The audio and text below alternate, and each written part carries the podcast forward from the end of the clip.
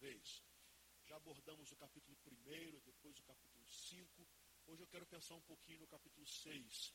Não lerei todo o capítulo, lerei apenas os cinco primeiros versículos. Depois eu voltarei ao capítulo e mencionarei outros versículos. Mas esses primeiros cinco versículos eu gostaria de ler para que ele servisse como base para a nossa exposição bíblica desta manhã. Lembrando a você que os nossos, as nossas mensagens sempre estão disponíveis no nosso site, por enquanto o áudio, depois teremos também é, todo uh, o vídeo, mas você pode acessar, pode ouvir, pode indicar.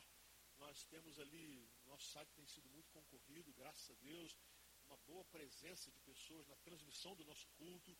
Então ore por isso e Deus vai, Deus já está falando, já está. Eu tenho recebido algumas, algumas mensagens de gratidão a Deus pelo culto, pela mensagem. É, então, nós temos é, sido bênçãos, e aí você pode não só acessar, como também divulgar. O capítulo 6, os versículos de 1 a 5, eles, é, esses versículos nos dizem assim: Dario achou por bem nomear 120 sátrapas para governarem todo o reino. E colocou três supervisores sobre eles, um dos quais era Daniel. Os sátrapas tinham que prestar contas a eles para que o rei não sofresse nenhuma perda. Ora, Daniel se destacou tanto entre os supervisores e os sátrapas por suas grandes qualidades que o rei planejava colocá-lo à frente do governo de todo o império. Diante disso, os supervisores e os sátrapas procuravam, procuraram motivos para acusar Daniel em sua administração governamental, mas nada conseguiram. Não puderam achar nele falta alguma, pois ele era fiel não era desonesto, nem negligente. Finalmente, esses homens disseram: jamais encontraremos algum motivo para acusar esse Daniel, a menos que seja algo relacionado com a lei do Deus dele. Amém? De que nos acusarão? Essa é uma história que tem para nós ensinos extraordinários, tanto sob o ponto de vista espiritual como profissional. Não é segredo para você que Daniel estava servindo a um outro país, a um outro rei, no caso, na Babilônia, na alta corte da Babilônia. E agora não mais Nabucodonosor, nem Belsazar, agora era o rei Dario. E Daniel havia se destacado né, como um profissional extremamente competente, responsável, e a cada dia a, a Daniel era conferida uma mais responsabilidades. Obviamente, por causa da sua competência, da sua integridade, da sua responsabilidade, Daniel então ele era um homem extremamente valorizado. Aqui, nesse texto, quando Dario acha por bem nomear 120 sátrapas, pessoas que eram é, altos administradores, supervisores de, grande, de grandes áreas administrativas, e, e, a, e ele ainda coloca supervisores sobre eles. Diz o texto que Dario escolhe dentre eles um judeu, alguém que não era do seu povo, um, um estrangeiro, interessante isso, confiou uma responsabilidade tremenda a alguém que havia sido levado como, como cativo, como, como escravo, alguém que naturalmente não passaria de um João ninguém. E mais, mesmo conferindo a Daniel responsabilidades e oportunidades, em regra, ele não deveria confiar muito numa pessoa assim, porque claro que Daniel deveria ter mágoa no coração, ele foi arrancado na sua adolescência da sua casa, na, na presença dos seus pais, da sua família, do seu conforto, da sua boa escola judaica, a sua terra. E é claro que ele podia nutrir no seu coração grande rancor. Nós estamos vendo isso, por exemplo, com refugiados que estão sendo muito bem recebidos, por exemplo, na Europa, e depois esses refugiados vão e, e cometem atentados contra o povo que eles, o povo que eles recebeu. Daniel poderia dar motivos para que esse rei o utilizasse profissionalmente, mas nunca lhe dar uma honraria tão grande. Só que o que o texto diz é que até mesmo entre a, a, a, a elite administrativa dos caldeus, entre os poucos, Daniel ainda foi melhor. Dentre os selecionados, né, toda a seleção que houve, ele ainda se apresentou melhor do que os outros que eram caldeus. Ele se destacou e o texto diz que ele se destacou por suas grandes qualidades. Daniel era um homem competente. Ele era competente no que fazia. O que, aliás, é um dever de todo cristão, de toda pessoa. Mas todo servo de Deus deveria prezar pela excelência em tudo que faz. No campo profissional, os cristãos deveriam sempre ser os melhores. Os melhores. Por uma série de questões, sobretudo pelo temor a Deus, pela, por honrar o nome de Deus onde eles estiverem, eles deveriam ser os melhores, os mais competentes, os honestos, as pessoas íntegras, responsáveis. E o texto diz que Daniel foi trabalhar e dentre todos ele era o melhor. E aí o rei, óbvio, planejou planejou promover Daniel mais uma vez. Não se esqueça, Daniel chegou como escravo, foi promovido a um estudante, a um universitário da Universidade da Babilônia. De universitário, ele foi colocado para trabalhar no palácio do rei. De trabalhar no palácio do rei, ele foi colocado como um dos ministros do rei. De ministro do rei, agora ele, ele, é, ele é colocado como o super-ministro. O que nós aprendemos com isso é que as circunstâncias da vida podem dificultar o nosso sucesso, mas não precisam determinar o nosso fracasso. Guarde isso. Circunstâncias desfavoráveis podem dificultar chegarmos ao sucesso, mas não podem ser determinantes para o nosso fracasso. E foi isso que Daniel nos mostrou e nos provou com todas as, as circunstâncias desfavoráveis. Daniel chegou lá em cima. E agora, o rei intenciona colocá-lo sobre todos à frente do governo e de todo o império, ou seja, somente abaixo dele, o rei. Semelhante ao que aconteceu com José no Egito. Da mesma forma, com todas as circunstâncias desfavoráveis, essas circunstâncias não determinaram a sua derrota, foram, foram circunstâncias que talvez tenham dificultado o seu sucesso ser mais rápido, mas ele chegou lá. E aqui, Daniel seria premiado a estar sobre todo o governo e império da Babilônia. Bom, aí acontecem algumas coisas, né? O sucesso incomoda, né? É, Normalmente o sucesso incomoda aqueles que são fracassados.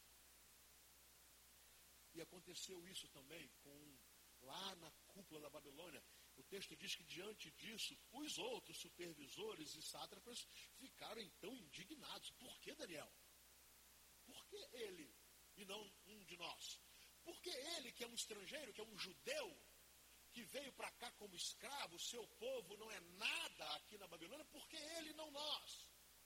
Eles poderiam dizer assim: nós temos o sangue azul aqui dos caldeus, nós somos da terra, nós somos daqui, nós merecemos, nós também somos competentes. E a palavra diz então que eles ficaram incomodados, enciumados, com inveja.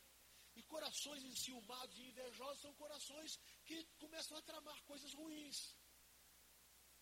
Porque inveja e ciúme nunca leva ninguém a ter coisas positivas. E eles começaram então a, a ficar indignados com o sucesso de Daniel.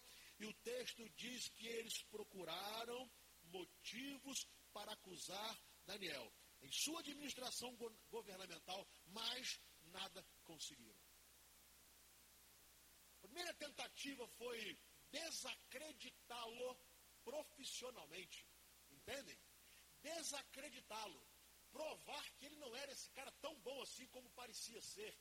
Provar que talvez ele de alguma forma ele tivesse enganado o rei e ele não era um camarada tão competente assim. Ou provar que sendo muito competente ele não era tão honesto, tão íntegro e tão responsável.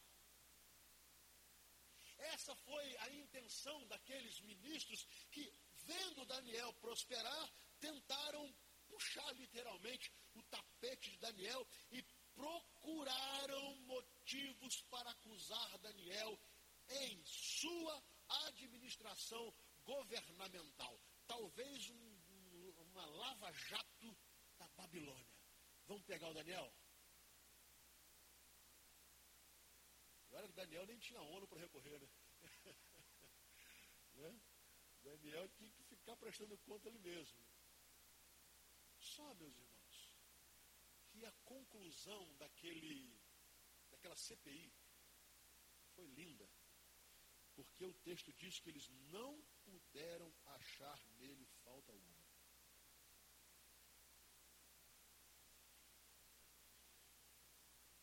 Nós não chegaremos tão alto quanto Daniel. Mas será que nós temos a mesma condição de sermos analisados, testados, provados, investigados na nossa conduta profissional e no final da história a conclusão ser esta: não achamos nada que desabone este servo de Deus? Será que um simples, uma simples consulta da Receita Federal nas nossas declarações de imposto de renda, uma simples consulta, ao final dela, não correríamos o risco de termos essa conclusão. Ah, ele é competente, ele é inteligente, ele trabalha, ele faz, mas olha, ele engana o fisco. Será que na nossa conduta, cristãos como somos, que Daniel continua a ser representante do povo de Deus, será que eh, literalmente a nossa vida profissional, a nossa conduta profissional, ela pode ser é, completamente investigada? E no final da história, ainda que queiram nos acusar, nos derrubar, é, e pessoas ciumentas, invejosas, seja lá o que for, no final da história, eles também dirão assim: não conseguimos nada. Porque essa gente de Deus é gente correta. Essa gente de Deus é gente que é, não usa de dois pesos e duas medidas. Essa gente de Deus é uma gente absolutamente íntegra. Tão bom se essa fosse a realidade dos cristãos, em sua maioria, pelo menos. E aí, por que, que eles não encontraram nada que desabonasse profissionalmente o homem chamado Daniel? Por uma coisa simples. Daniel era fiel, não era desonesto e nem negligente. Olha só, fidelidade, honestidade e responsabilidade. Olha os três valores de um profissional cristão: fidelidade, honestidade e responsabilidade. Ele era fiel ao compromisso que a ele havia sido dado. Ele não titubeava, Ele não era um traidor do rei. Ele não era alguém que minava contra as ordens que ele recebia ou contra as obrigações que ele tinha que fazer de acordo com a sua função. Ele não era desonesto. Daniel, veja bem, né? O poder que ele tinha, poder que ele tinha, lhe facultava a possibilidade de ser desonesto. Quanto mais poder, mais facilidade para enganar. Quanto mais poder, mais facilidade para ludibriar. Quanto mais poder, mais facilidade para roubar e para esconder o que se roubou. Verdade é esta. Então Daniel ele era um homem fiel, ele era honesto, honestidade. Meus irmãos, mas o que é honestidade? Nós ficamos indignados com essa roubalheira do, ah, que houve aí no Estado brasileiro, com os milhões, com os bilhões, com os trilhões, mas eu vou dizer para você uma coisa: quem compra uma calça numa loja e não paga, também é desonesto. Tanto quanto. Quem compra um livro e não paga, também é desonesto. Quem promete que vai honrar com os compromissos financeiros como funcionário e não o faz, também é desonesto. Quem vai negociar e na hora de negociar engana as pessoas para ganhar mais ou um pouco mais, também é desonesto. E não há diferença nenhuma daqueles que roubam milhões ou bilhões, absolutamente nenhuma. Porque o problema da desonestidade não é a quantidade, é o caráter. Não é desonestidade, é caráter. É algo que ou eu tenho ou não tenho. Ninguém tem meio bom caráter. Ninguém pode ter um caráter mais ou menos. Ou é bom caráter ou é mau caráter. Ninguém é meio honesto ou ele é honesto desonesto. Quando a gente fala assim, ah, fulano é muito honesto, não existe muito honesto. Não existe. Existe quem é honesto. Existe o honesto. O que passa disso é ser desonesto. E a desonestidade nos escandaliza nas grandes quantidades, nas grandes fortunas, nas grandes coisas. Aí essa desonestidade nos escandaliza. A desonestidade nas coisas pequenas, às vezes nós somos né, condescendentes e achamos que dá para levar, porque afinal de contas a vida é difícil e todo mundo faz, e pronto, e vai. Né? Ou você não acha que ser parado numa blitz está todo errado, você oferecer um dinheirinho lá policial, isso não é desonestidade? Claro que é, gente. Não há diferença.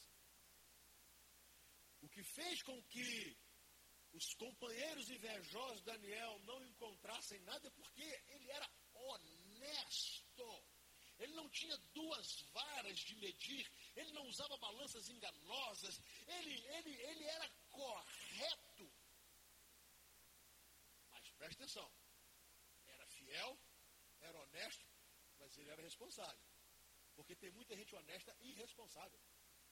Sabe? Não, eu sou um homem correto, eu sou honesto. Mas o meu, o meu patrão diz que eu tenho que chegar às sete horas da manhã, eu chego às sete e meia.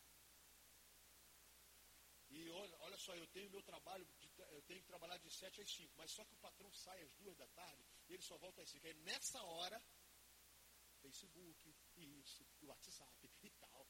Né? ah, vai passar daqui a pouquinho, deu cinco horas, é, é embora. O que é isso? Negligência negligência. Sendo negligente com algo que lhe foi confiado. Sendo negligente com uma responsabilidade. Olha, meus irmãos, os funcionários aqui da igreja sabem que eu não os vigio. Não os vigio.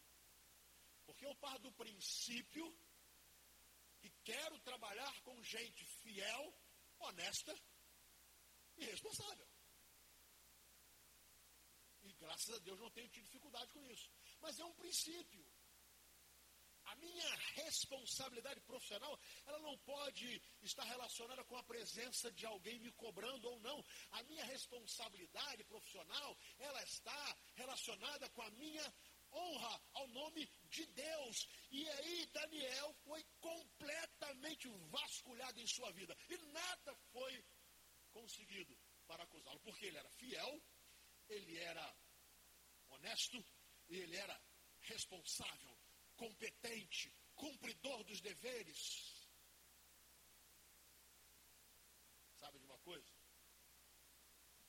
Tem muito crente hoje, quando vai dar um emprego, não quer dar emprego para outro crente. É triste isso, gente. Porque o negócio, nós somos irmãos. Então eu falo, Padre, você me arruma um emprego? Arrumo. Mas nós somos irmãos, é isso que me quer. Né? Ô Marcos, você me arrumar um emprego no banco? O Marcos me arruma. Somos irmãos, domingo estamos na igreja junto.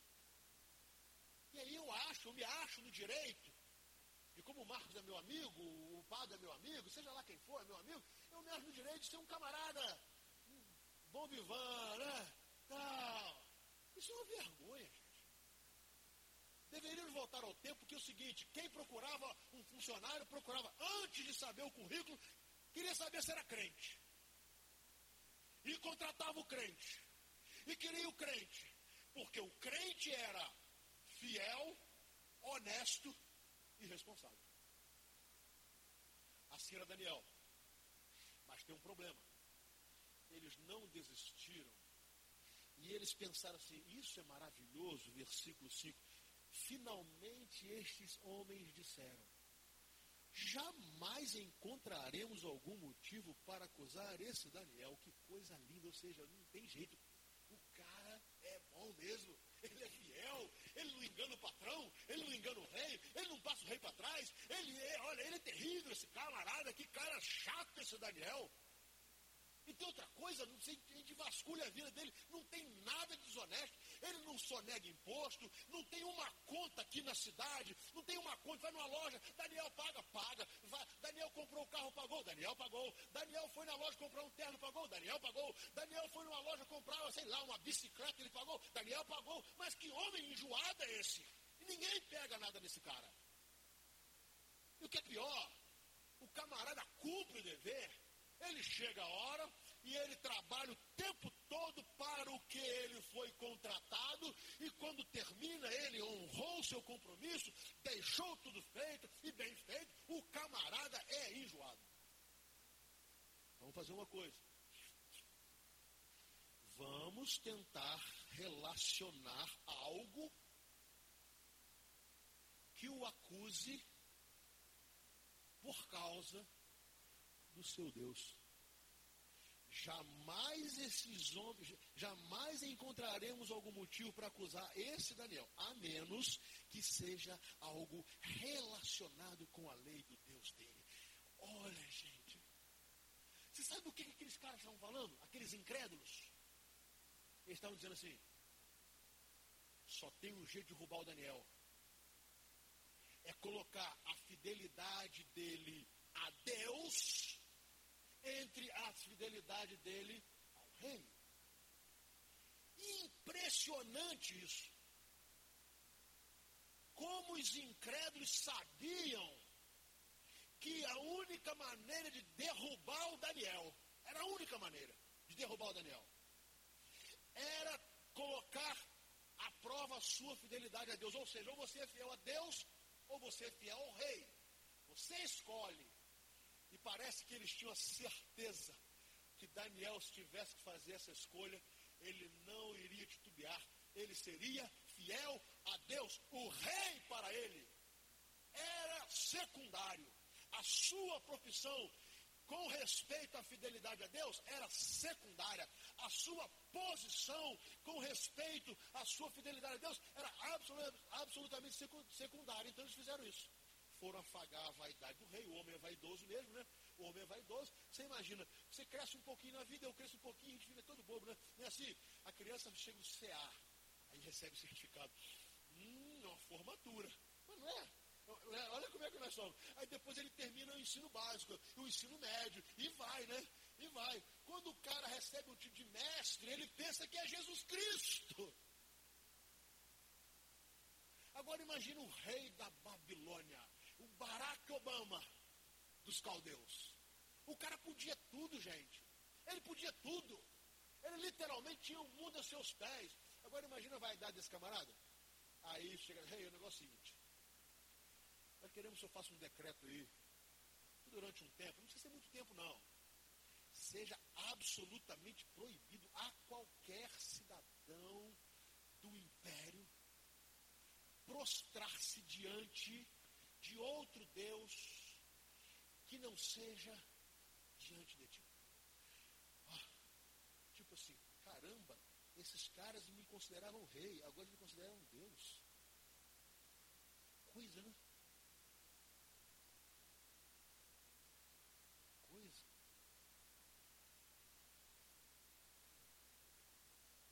E o rei, sem pensar, o seu ego, a sua vaidade, ele baixa esse decreto, e só que esse decreto valia para todo mundo, claro, né? E valia para Daniel. E aí? Olha o que o versículo 10 diz. Quando Daniel soube, Daniel soube. Eles, olha só, eles eram uma equipe, né? Nesta equipe, quando eles tramaram esse negócio, eles tiraram Daniel. Daniel não foi sabendo nada, não. Eles foram diante do rei sem Daniel, claro. A intenção era derrubar o Daniel. Então eles vão. Então Daniel não sabia. Quando Daniel soube, o decreto já estava assinado. Então, quando Daniel soube que o decreto tinha sido publicado, paro aqui por enquanto. O que eu e você faríamos? O que nós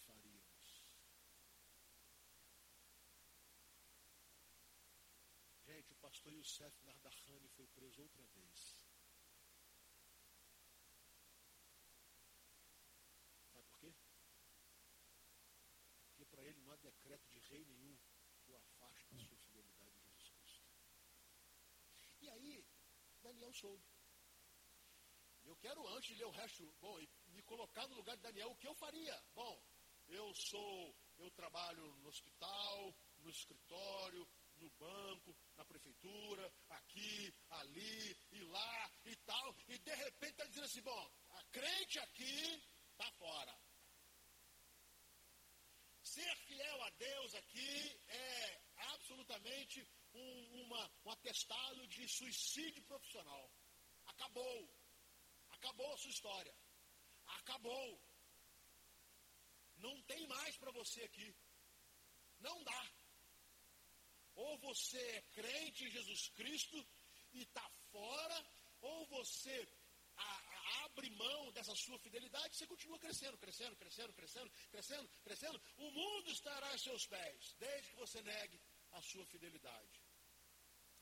Bom, o que, que Daniel fez? Quando Daniel soube que o decreto tinha sido publicado, foi para casa, para o seu quarto, no andar de cima, onde as janelas davam para Jerusalém. E guarde isso. E ali fez o que costumava fazer. Não mudou nada. Não mudou nada. Quando ele soube, ele foi fazer o que ele já fazia. Aí você vai falar assim, caramba, que cara radical Daniel, né? Ele podia subir quietinho e deixar a janela fechada. Deus não precisa de janela aberta para ver e para ouvir. Então Daniel podia fazer o quê? Ele subiria quietinho, ninguém ia ver, janela fechada, porta fechada, orava em silêncio. Deus ouviria, é verdade, Deus ouviria, gente. Mas Daniel, segundo o texto, ele foi fazer o que ele costumava fazer. E tem mais, hein? O cara ainda era teimoso, porque ele fazia três vezes por dia e ele continuou a fazer. Então, Três vezes por dia, Daniel ajoelhava e orava, pedindo livramento? Pedindo promoção? Não. Agradecendo a Deus. Que coisa extraordinária. Apesar de conhecer os riscos que ele estava correndo, ele ainda fazia a mesma coisa, para que todos soubessem que ele era fiel a Deus e que ele era grato a Deus. Bom, gente, o resultado todos nós sabemos. Deu tudo errado, né? Daniel foi óbvio, né? Era uma armadilha para ele. E ele, lá orando, orando, orando, os homens viram, foram lá e come... agora sim, começaram aquela, aquela, aquela luta da vaidade. O rei, aí ó, tá vendo? O Senhor coloca aqui no teu reino, sobre o governo, um, um judeu. Ele não é do nosso povo, ele não nasceu aqui, ele não é da nossa cultura, ele não tem os nossos deuses. O Senhor coloca, olha agora a traição. O Senhor mandou, foi decreto, inquestionável. E ele, sem titubear, ainda tem mais, ele não foi orar só não, ele abriu a janela. Ele escancarou a janela para afrontar o Senhor. Sabe? Eu estou aqui parafraseando o texto. Mas exatamente isso aconteceu. Sabe? E agora? Tua honra está em jogo. Agora o seu, a sua autoridade está em jogo. E agora? O rei gostava muito de Daniel? Guarde bem. Guarde bem uma coisa. Ainda que não se queira admitir, todo patrão gosta de um crente bom. Guarde o que eu estou falando. Ele pode zombar, pode rir, pode dizer. No final da história, se o crente é bom, ele quer com ele. Se o crente é fiel, honesto e responsável, o patrão quer com ele. Que a possibilidade de ser roubado é muito menor. Ou da incompetência. Aí, o rei não teve jeito, né? O rei teve que chamar o Daniel e teve que literalmente fazer o que ele tinha feito. E o rei deu ordens versículo 16, e eles trouxeram Daniel e o jogaram na cova dos leões. Sabe? Às vezes nós somos jogados lá nas covas mesmo, gente. Nós somos jogados na, na, na cova dos leões do desemprego. Somos jogados na cova dos leões de um salário defasados, somos jogados na cova dos leões porque gente que não merecia foi passada à nossa frente. É, somos jogados na, na cova dos leões porque, por causa de um mundo injusto, corrupto, violento, o honesto muitas vezes fica para trás. Muitas vezes o servo de Deus, por sua integridade, ele fica para trás mesmo humanamente falando, ele perde. Ele perde. E agora Daniel, olha bem, a sua situação era pior do que quando ele chegou na Babilônia, porque pelo menos chegou vivo, né?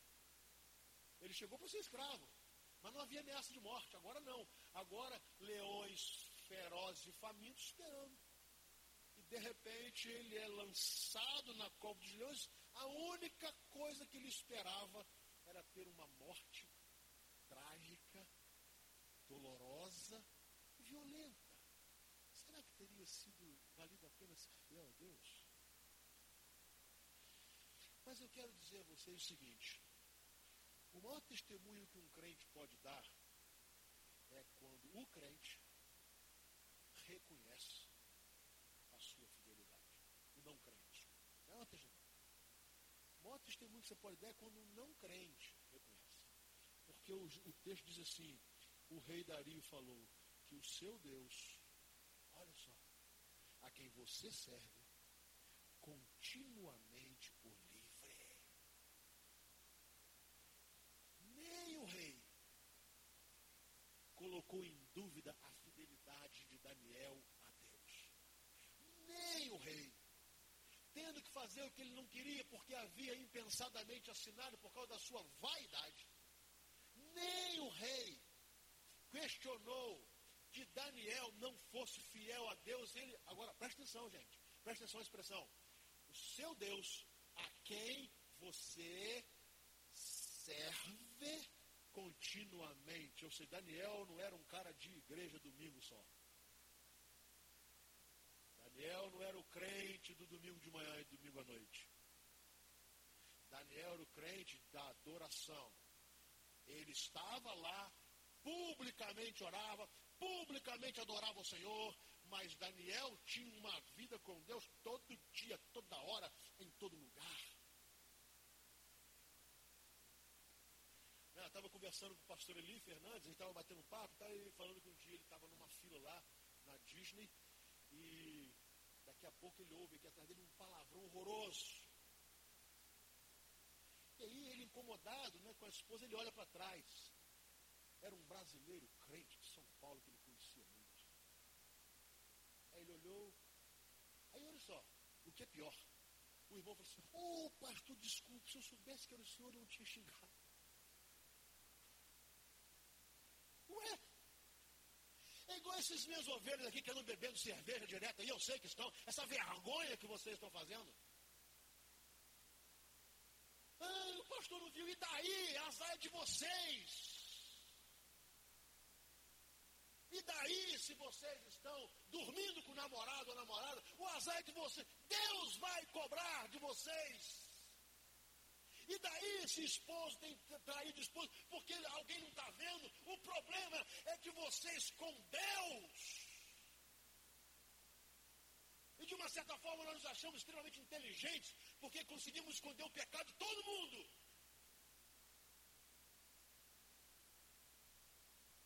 Daniel, o rei pagão, disse: Esse Deus a quem você serve continuamente, ele poderá livrá-lo.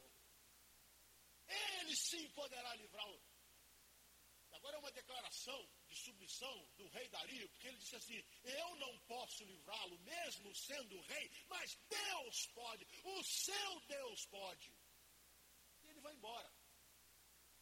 Daniel na cova, o rei vai embora, e o rei não dorme, ele fica perturbado, eu estou cometendo uma injustiça, eu estou fazendo um ato, um ato horroroso, eu editei um ato horroroso, eu estou punindo um homem é, justo, eu estou perdendo o melhor dos meus funcionários, eu estou perdendo o mais fiel, o honesto, o competente, o, eu estou perdendo. Meus irmãos, é bom que nós tenhamos uma consciência, somos crentes fiéis, quando perdermos alguma coisa por causa da fidelidade a Jesus, não somos nós que, estão, que estamos perdendo, é quem nos mandou embora que está nos, que está nos perdendo, é quem nos expulsou que está perdendo, é quem perdeu o privilégio de nos ter. Eles é que estão perdendo. Eles estão perdendo, nós não. Porque o nosso Deus é o Deus que pode nos livrar de quaisquer circunstâncias das piores delas. Amém, gente?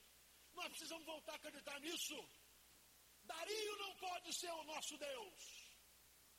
Dario não pode ser o nosso Deus. A Babilônia não pode ser o nosso Deus. Os, os privilégios não podem ser Deus. A riqueza não pode ser Deus. O sucesso não pode ser Deus. O poder não pode ser Deus. Deus que pode nos livrar até mesmo da boca dos leões. E aí foi Daniel. Todo mundo foi embora. Coitado Daniel, versículo 17: taparam a cova com uma pedra, e o rei selou com o seu anel selo e com os anéis dos seus nobres, para que a decisão sobre Daniel não se modificasse. Bom, o cara passou a noite inteira desesperado. Versículo 19: Logo ao alvorecer, o rei se levantou e correu para a cova dos leões. E quando ia se aproximando da cova, ele chamou Daniel com, com alta voz, que revelava a aflição. Presta atenção. Daniel era tão fiel que Daniel semeou fé no rei, no coração do rei. Porque presta atenção. Qual a possibilidade de um indivíduo ser jogado numa cova de leões famintos e no outro dia o cara está vivo? Não é, não é? Qual a possibilidade? Mas o rei nutria essa possibilidade. E por que, que ele nutria a possibilidade? Porque os leões não iam comê-lo? Porque os leões estavam satisfeitos? Não. Ele tinha ouvido e visto a fé inabalável de Daniel. Ele falou assim: não, esse Deus pode. Esse Deus tem condições. Esse Deus pode. E aí, ele, com fé, com esperança, clama e chamou Daniel com alta voz, que revelava aflição. Daniel, olha gente, servo do Deus vivo. Declaração. Será que o seu Deus a quem você serve continuamente pôde livrá-lo dos leões? Tem hora que pagão tem mais fé que crente. Por incrível que pareça. E aí, Daniel respondeu com, olha gente, que coisa extraordinária. O cara era bom mesmo, porque ele responde com a integridade de um funcionário. Ele falou, não, aqui ó. Ele disse assim, ó rei, vive para sempre. Daniel podia agora estar tá xingando aquele rei, zombando dele. Falando para ele assim, entra aqui para me tirar daqui, meu filho. Você vai ver onde você vai parar. Você cometeu justiça, você fez? Não. Ele continuava fiel, honesto. E, sabe? E ele diz, ó oh, rei. Agora presta atenção, olha o contraponto. Ó rei, vive para sempre. E em seguida, meu Deus. Uma coisa é o rei. Ele tem autoridade rei. No reino da Babilônia é ele que mandava o Daniel devia satisfações ao rei. Daniel devia reverência protocolar ao rei. E ele cumpria com isso. Mas uma coisa era a reverência protocolar, outra coisa era o Deus. Ó rei, vive para sempre. Agora, o meu Deus, ou seja, que está acima de ti, enviou o seu anjo, fechou a boca dos leões. Eles não me fizeram mal algum pois fui considerado inocente. À vista de quem? De Deus.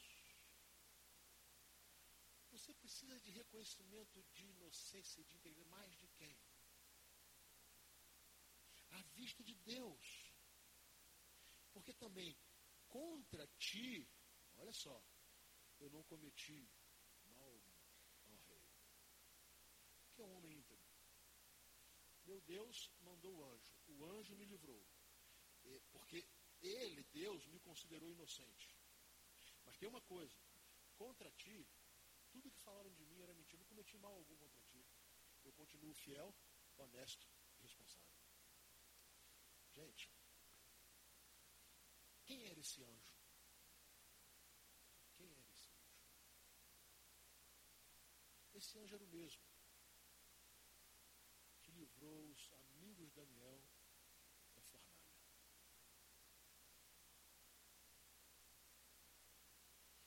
Esse anjo era o Filho de Deus. Esse anjo era o Filho de Deus pré-encarnado. O mesmo que nos livra hoje. Amém? O mesmo que conosco na cova de leões, o mesmo que vai conosco ao fundo do poço e nos diz: Eu estou contigo, não temas. O mesmo Deus, o mesmo Senhor, o mesmo Filho de Deus que agora já nos livrou de qualquer possibilidade de condenação, derramando o seu sangue na cruz para nos purificar de todo o pecado e nos tornar filhos de Deus. Eis causa da vitória de Daniel. O anjo livrou. E aí? O rei se alegrou muito, ordenou que tirasse Daniel da cova dos leões. Quando tiraram Daniel da cova, viram que não havia nele nenhum ferimento, pois ele tinha confiado no seu Deus. E aí, o rei, por ordem do rei, os homens que tinham acusado Daniel foram atirados na cova dos leões junto com as suas mulheres e seus filhos. E antes de chegarem ao fundo, os leões atacaram e despedaçaram todos os seus ossos. Assim, que coisa horrorosa, é mesmo. Mas Deus não tem nada a ver com isso não, tá? O rei. Deus livrou da cova.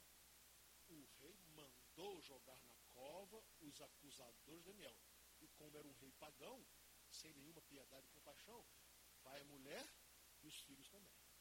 Veja bem, Deus não tem nada a ver com essa história, não. Deus tem a ver com o livramento de Daniel. Deus não tem a ver nada com essa história, com essa história não. E aí, óbvio, né? Os leões continuavam famintos, só que não tinha anjo mais ali para livrar, e eles morreram. E então o rei Dario escreveu aos homens de todas as nações, povos e línguas de toda a terra: paz e prosperidade.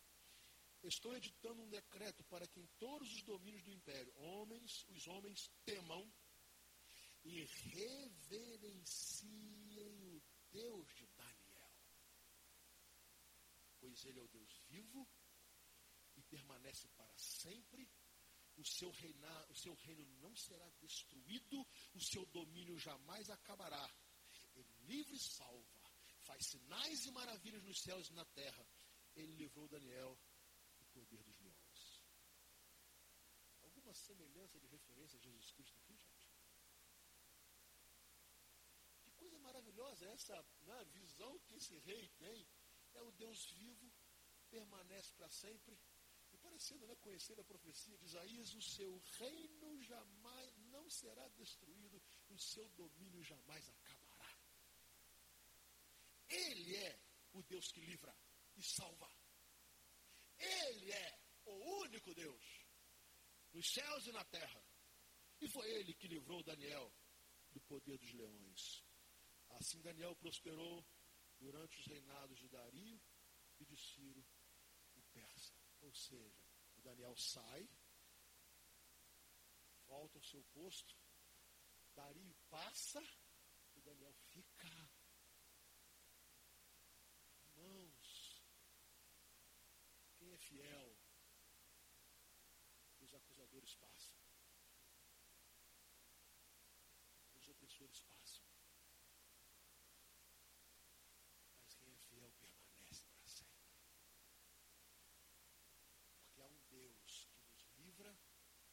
Salva quando é do seu propósito, faz sinais e maravilhas, e o maior deles já fez. Nem mesmo a morte poderá nos vencer. Eu termino. De que nos acusarão?